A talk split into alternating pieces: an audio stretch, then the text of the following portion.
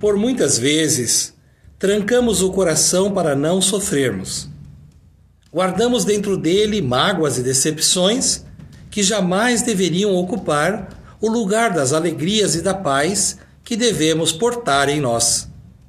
Existem mágoas que ficam registradas por muito tempo, as que chegam por uma ofensa ou as que ficam escondidas no silêncio das palavras e de um olhar. Toda mágoa é reflexo de uma história de dor e sofrimento que por vezes guardamos.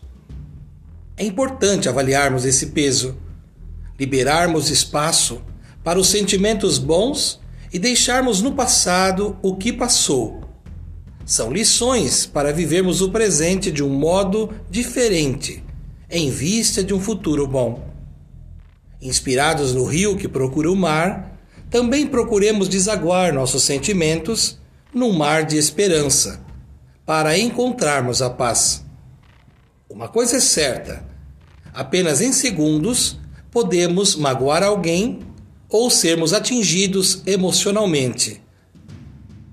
Mas vamos precisar de muito tempo para consertar o estrago.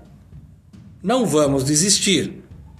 Como a traça, toda mágoa nos corrói por dentro, por isso avancemos rumo a uma vida leve, cultivando a cultura de paz. Um grande abraço.